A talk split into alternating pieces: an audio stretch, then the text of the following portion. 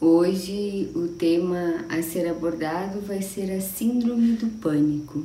Você já se sentiu em algum momento da tua vida sem controle emocional do teu corpo?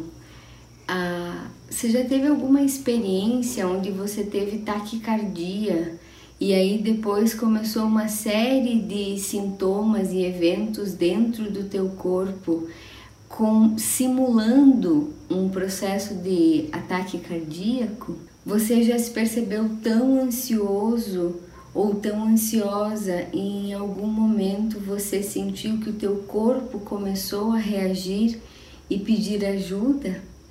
Se você já passou, se você disse sim para alguma dessas perguntas, provavelmente você teve um ataque de pânico o pânico, a síndrome do pânico, ela é uma ramificação, é um distúrbio que vem da ansiedade, então a base efetivamente do, da síndrome do pânico é um processo ansioso.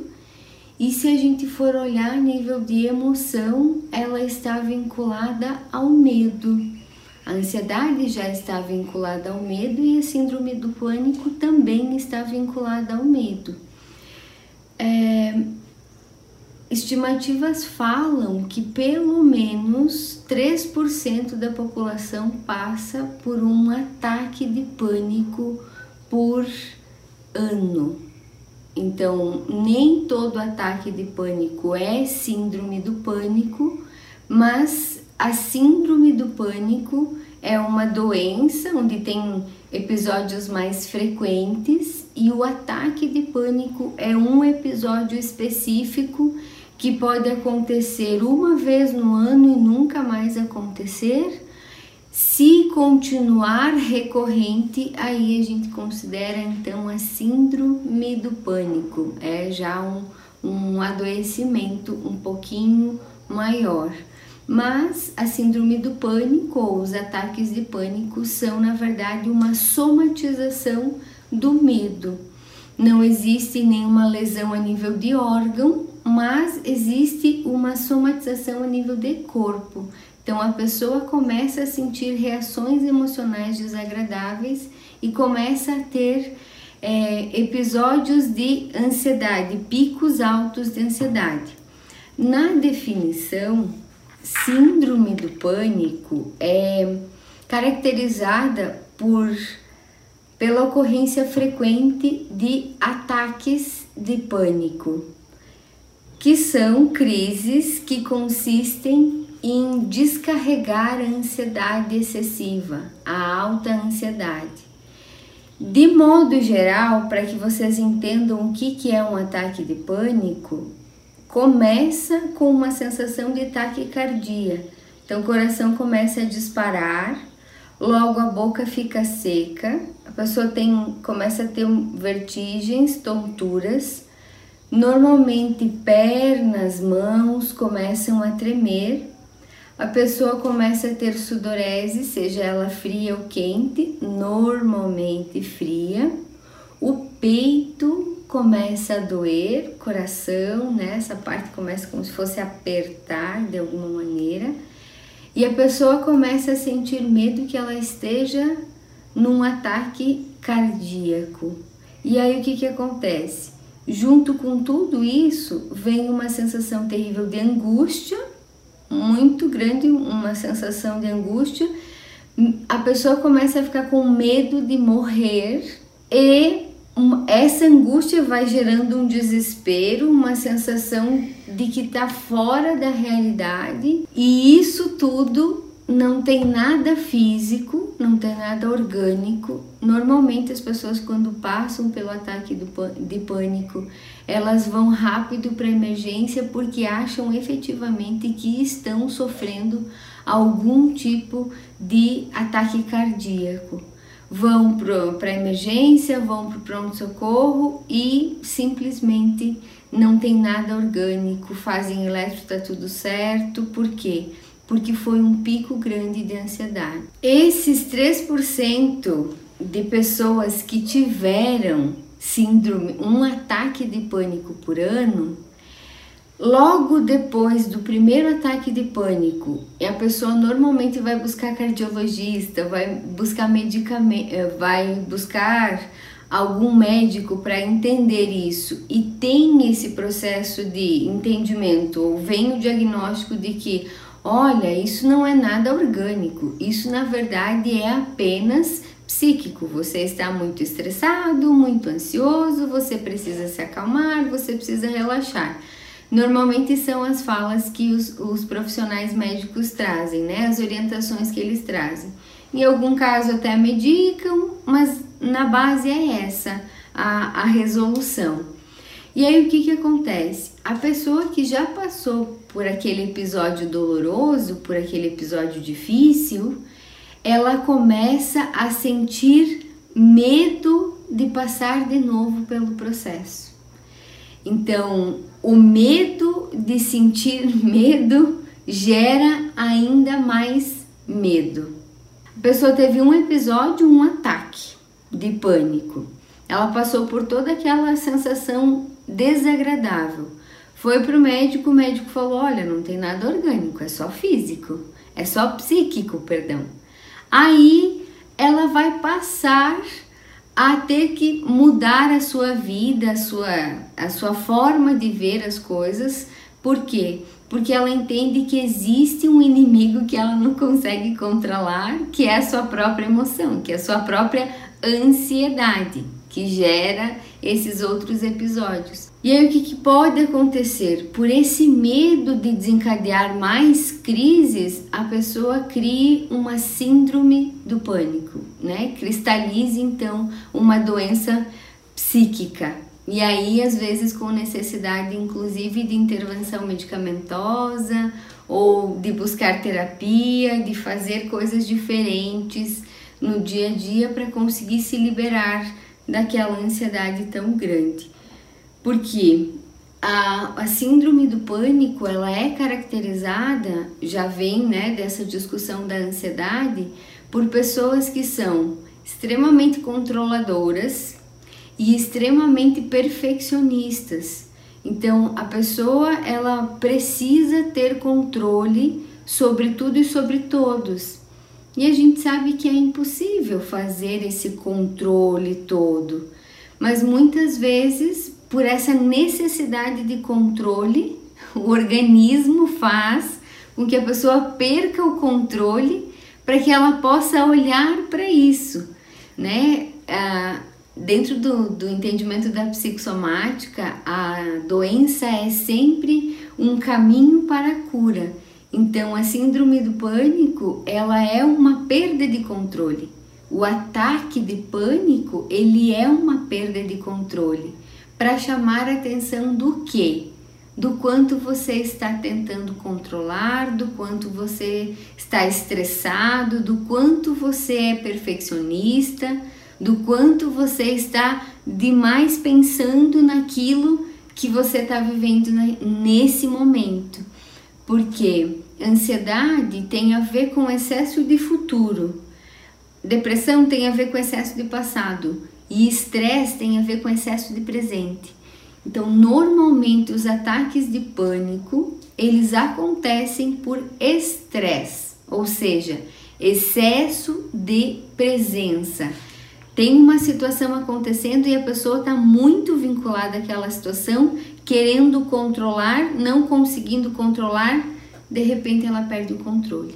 E aí, por medo de passar de novo por essa experiência onde você não tem controle sobre o teu processo emocional, sobre o teu corpo exatamente, as pessoas ficam com medo de passar de novo pela situação e cronificam essas, essa condição de tornando aí síndrome do pânico.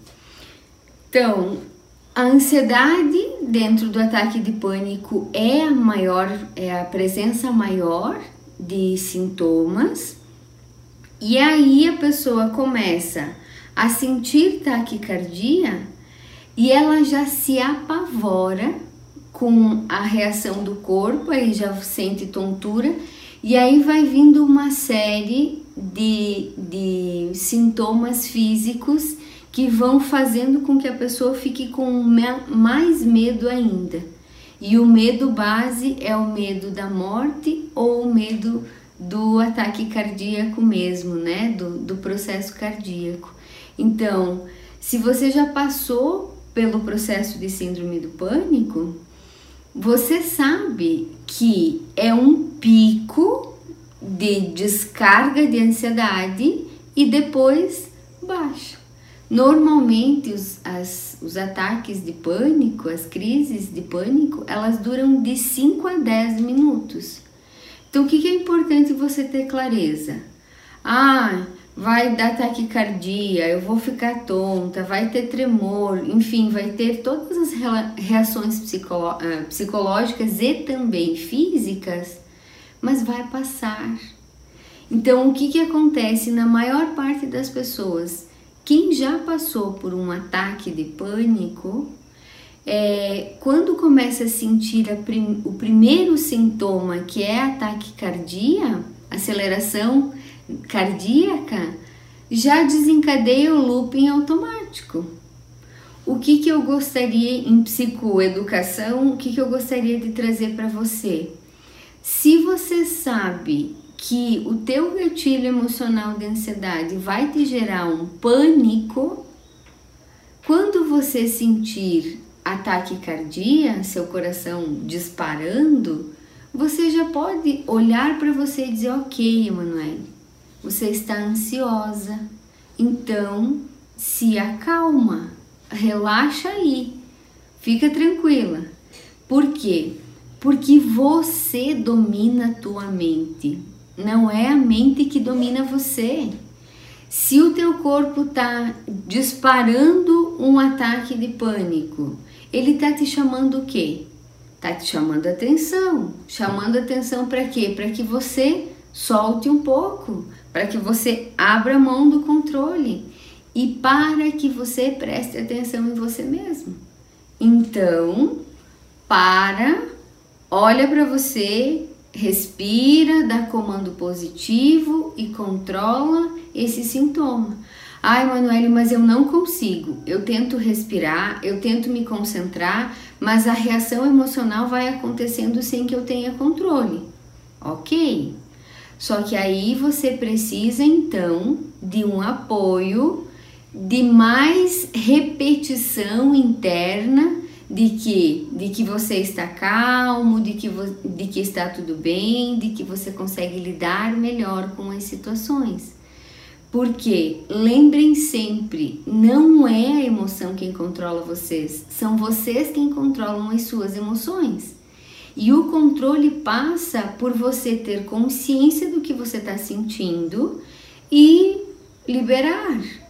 Ah, a gente sabe então que o estresse é um fator desencadeante de síndrome do pânico ou de ataque do pânico.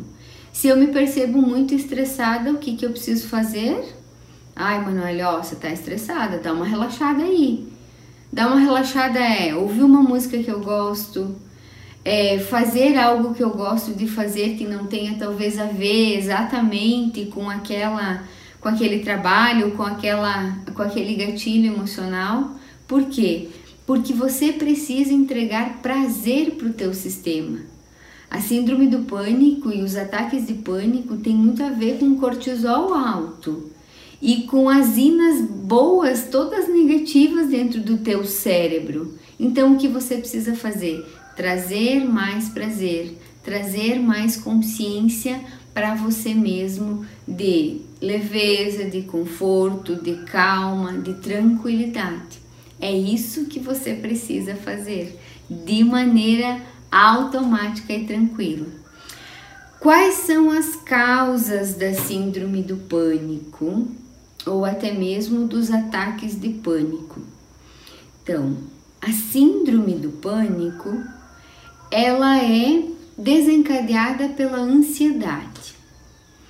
Nós já falamos sobre as causas do medo aqui no projeto 77, mas eu vou trazer de volta a consciência. O medo é desencadeado na infância, medo crônico, digamos, né? Desencadeado na infância, quando a criança não sente que ela tem apoio suficiente, presença de adulto, de pai, de mãe, enfim, de adulto de referência, ela acaba não tendo a presença saudável dessas pessoas os pais até podem estar presentes, mas na interpretação da criança, se acontecer algo de ruim, algo de difícil com ela, ela não vai ter a quem recorrer. Então ela cria um sentimento de insegurança muito grande. Tendo visto, tendo relembrado isso, nós podemos dizer que a síndrome do pânico, ela é uma forma aprendida pela criança, que aí depois vai para adolescente e talvez até para o adulto, é uma forma de lidar com o medo. Então, crianças, pessoas que foram, que tiveram a sua infância em ambientes onde os pais eram muito ansiosos ou muito medrosos, que eles não conseguiam ter uma habilidade exatamente de lidar com as situações de insegurança, é natural, pelo comportamento aprendido, que a criança vá reagir dessa maneira e que quando adulto vá fazer a mesma coisa, vá reagir tendo ataques, tendo chamadas de atenção mais fortes. No entanto, existem estudos também que falam que a síndrome do pânico ela tem fator genético associado. Então, se você já teve um familiar, se você já teve alguém da tua família que teve síndrome do pânico, existem os genezinhos, existe já, né, existe já no teu DNA a memória do, da síndrome do pânico. Só lembrando que para que a doença desencadeie sempre precisa dois fatores, tanto genético quanto ambiental. Então, se você já tem histórico familiar e você tem uma vida ansiosa, estressada, onde você não consegue relaxar e sentir prazer, talvez você desencadeie um ataque de pânico. E se você não olhar para isso, você pode desencadear uma síndrome que é chamada a síndrome de pânico. E também é, fatos específicos podem desencadear síndrome, ataques de pânico. Eventos emocionalmente difíceis, como perdas, traumas, separação, doença crônica, violência ou até mesmo crises existenciais, tanto pessoais quanto profissionais. Esses fatores podem desencadear ataque de pânico. Então, aquele processo pontual. Caso você não consiga olhar para o teu sistema, você pode desencadear a síndrome. E aí, a síndrome de pânico, ela pode ser desenvolvida em processos e momentos onde você está fazendo transição. Por exemplo, os jovens que estão, ou enfim, não só jovens, né? Mas sair da casa dos pais é um momento de transição, seja para estudar ou seja até mesmo, né, para casar, para morar fora, enfim. Então, o evento sair da casa dos pais pode ser um estressor muito grande. A pessoa se sente vulnerável, por quê? Porque foi criada dentro do medo, dentro da proteção, onde os pais apoiavam.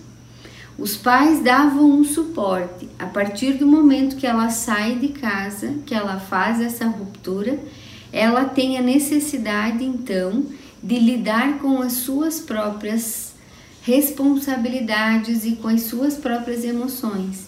Então, pode acontecer, a síndrome do pânico pode ser desencadeada nesse processo de saída de casa, onde a pessoa começa a ter, por exemplo, ataque de pânico quando ela fica sozinha ou quando chegou ao ambiente onde ela deveria ficar sozinha.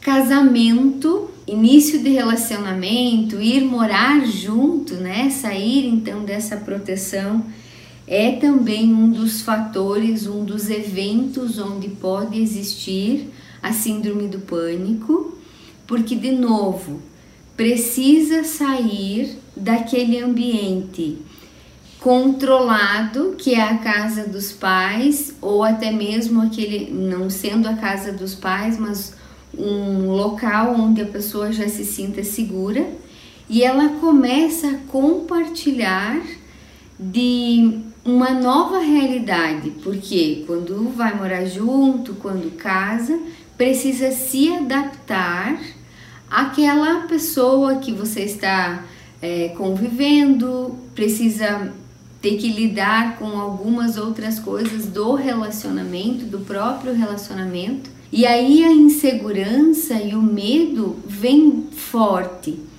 junto com uma sensação de estresse. Então pode sim acontecer o ataque de pânico e também uma crise que depois vai desencadeando vários outros, várias outras crises e vai gerando a síndrome do pânico.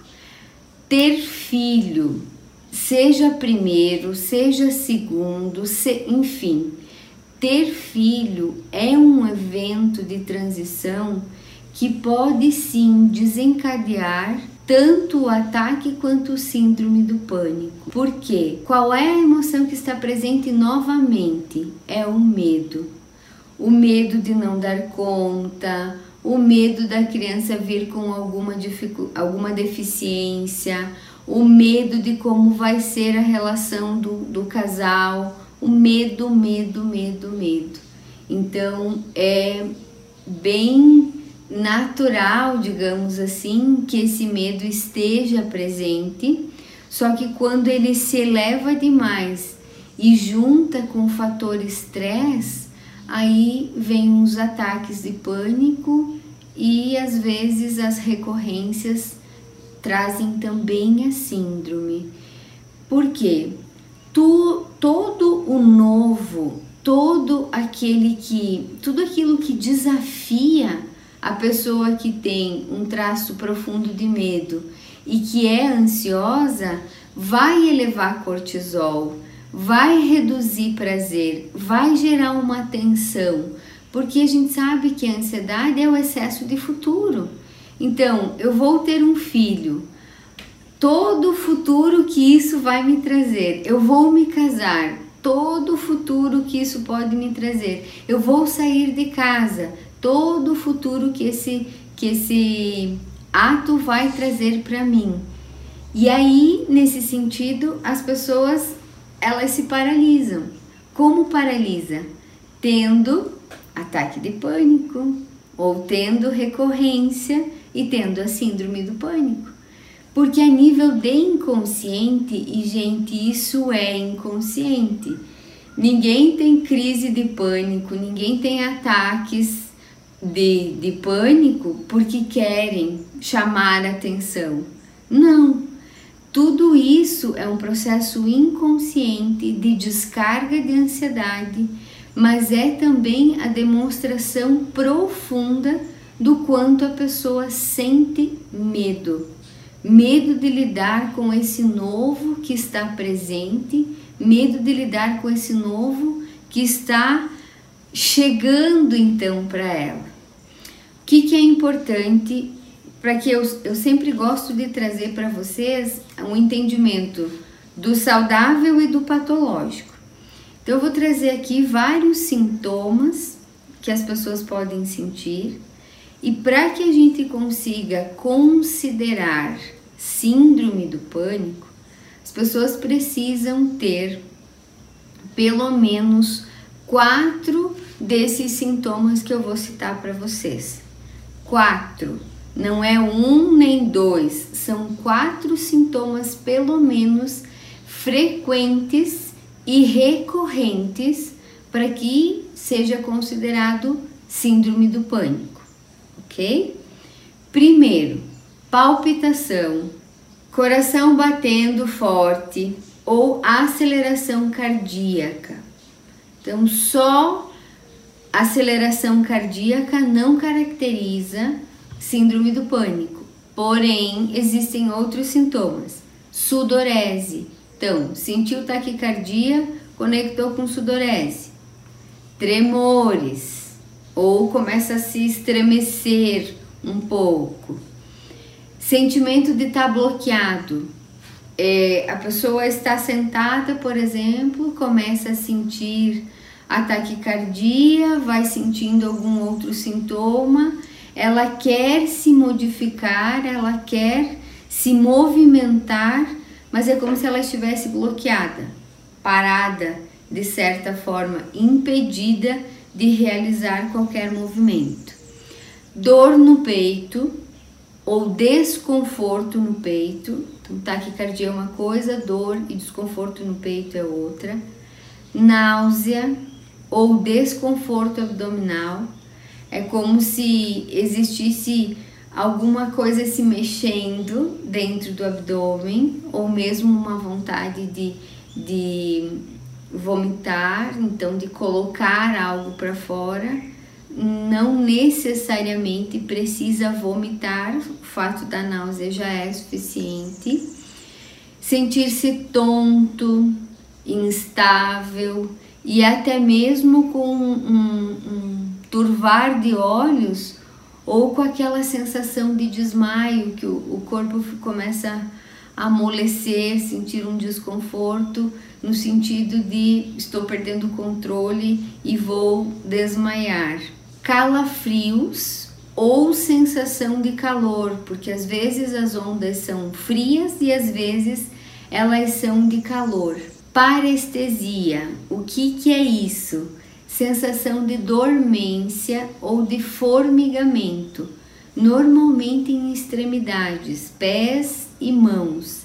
Esses locais normalmente são mais afetados quando existem as parestesias. Tem pessoas até que falam em formigamento na cabeça, formigamento em outras partes do corpo, mas normalmente o que a gente percebe mais são parestesias, paralisações, enfim, dormências nas mãos e nos pés. Desrealização, que é a, a, a pessoa começa a ter pensamentos irreais, pensamentos surreais, de que vai morrer, de que tem uma doença crônica, de que vai, de que vai acontecer algo muito, muito, muito ruim, para que a pessoa de certa maneira é como se ela fizesse uma fuga para esses pensamentos irreais para que ela não fique sentindo fisicamente aquilo que ela está sentindo. A mente ela como se desligasse um pouquinho e simplesmente fosse para outro outro comece a ter pensamentos bizarros, enfim, para desligar do físico. A despersonalização também acontece. O que, que é isso? A despersonalização é como se a pessoa perdesse o contato com ela mesma, como se ela se transportasse para um outro processo, para um outro lugar, para um outro a nível de mente, né? A nível de pensamento. Por quê? A mente ela se dissocia da realidade. Então tá doendo, tá gerando desconforto, o que que eu faço? Eu fujo. Ou eu fujo para pensamentos irreais, para sentimentos irreais, ou eu fujo para me desconectar de mim. É como o relato às vezes é como se a pessoa se visse, né? Se, é como se se visse lá em, em outro plano. Ah, a pessoa tá lá no teto, tá se olhando lá do teto e não tá sentindo, percebendo tudo isso que está acontecendo. Medo de perder o controle ou de, de enlouquecer. Então, já falei para vocês a necessidade de controle que as pessoas que têm síndrome do pânico têm então essa necessidade de controle, ela gera esse descontrole. Como se a pessoa comece a começasse a observar todos os sintomas dentro do corpo dela e ela simplesmente não conseguisse controlar. Tudo parece incontrolável. E aí os mais mentais sentem a vontade, sentem o medo de enlouquecer. Nossa, eu vou perder o controle. Eu vou enlouquecer. E o pior de todos, que as pessoas trazem de relato, né, é o medo de morrer.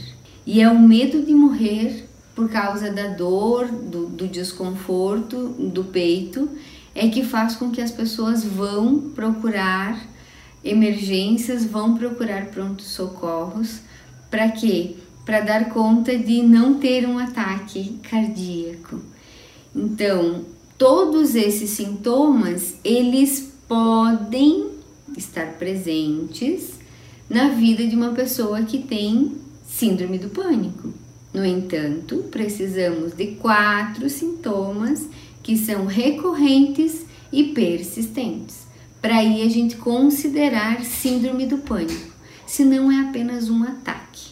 Um ataque de pânico que é um evento pontual. Como controlar os sintomas antes que chegue a ser uma crise?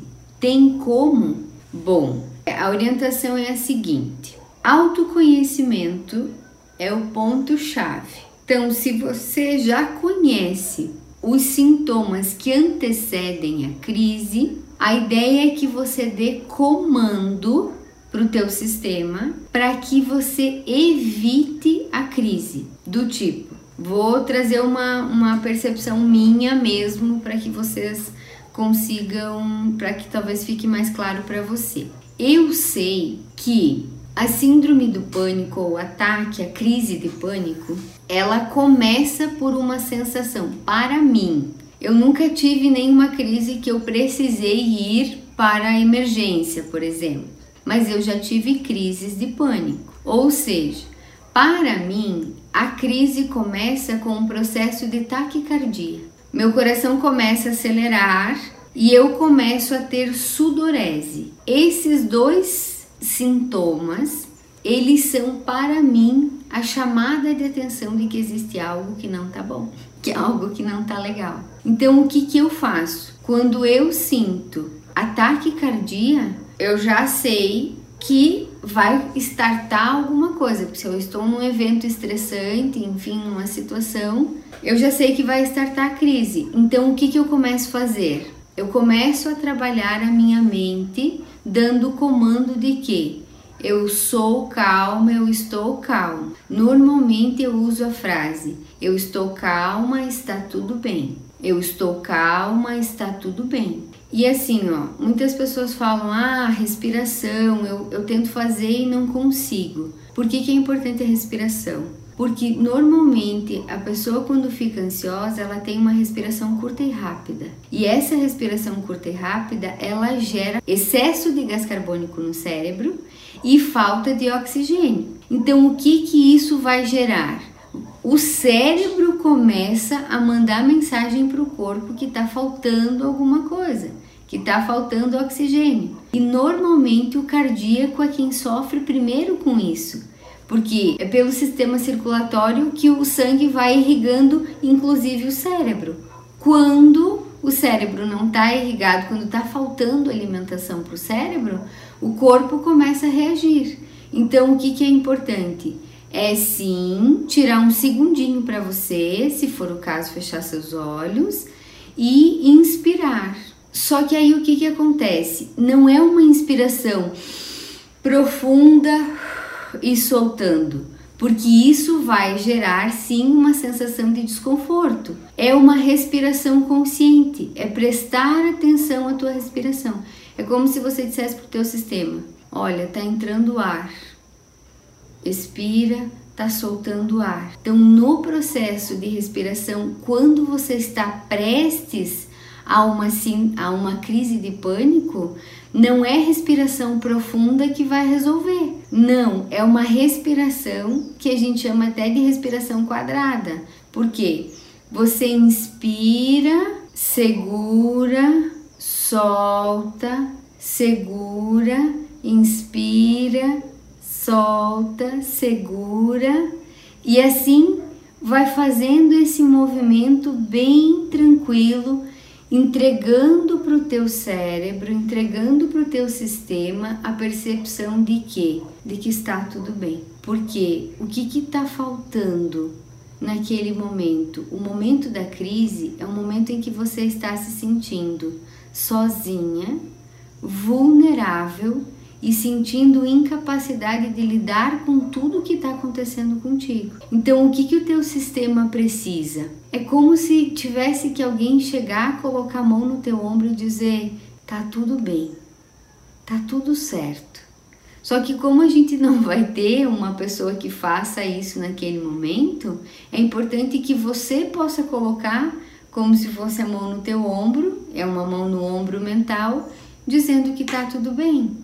Então, respira calmamente, solta o ar o mais calmo que você puder ser. Se no início for ainda um pouco rápido, vai respirando com mais tranquilidade. Então, por exemplo, assim, ah, eu vou respirar, eu inspiro em 3 segundos, eu consigo parar 3 segundos, aí eu expiro em 3 e espero novamente para inspirar em 3. Não, 3 é muito, Emanuele. Tem que ser um. Ok. Inspira em um, solta em um, expira espera novamente e vai fazendo essa respiração quadrada ou essa respiração prana, que vai levando o quê? Vai levando oxigênio para dentro do teu cérebro para ir reduzindo os teus sintomas físicos, mas o comando mental é: está tudo bem. Calma, está tudo bem. Você está calma. Por quê? Esse decreto, está tudo bem, você está calma, vai criando uma nova realidade dentro do teu cérebro. Lembra que o cérebro não distingue real do imaginado? É isso. Ou não, Manu, não funciona comigo essa coisa de respirar, não funciona comigo essa coisa de dar comando. O que, que você pode fazer? Cria uma tela mental de visualiza um lugar que você se sinta muito bem. Muito, muito, muito, muito bem. Ah, eu gosto de praia. Ah, eu gosto de montanha. Ah, eu gosto de campo. Enfim, seja lá o que for. Crie uma tela mental, né? Uma imagem como se você tirasse uma foto daquele local que te traz conforto e no momento em que você começar a sentir aquela taquicardia ou o que é para você o sintoma que antecede crise, que isso é importante saber também, cada um pode sentir diferente. Quando você sentir o primeiro gatilho, você já vai para aquela tela mental. Já olha para aquela praia, já olha para aquele ambiente, já vai entrando em contato, em contato com aquela sensação. Porque aí o que, que acontece? É uma dissociação, mas é uma dissociação saudável que aí você pode lidar de maneira mais profunda com esse processo e evitar todas aquelas outras reações emocionais.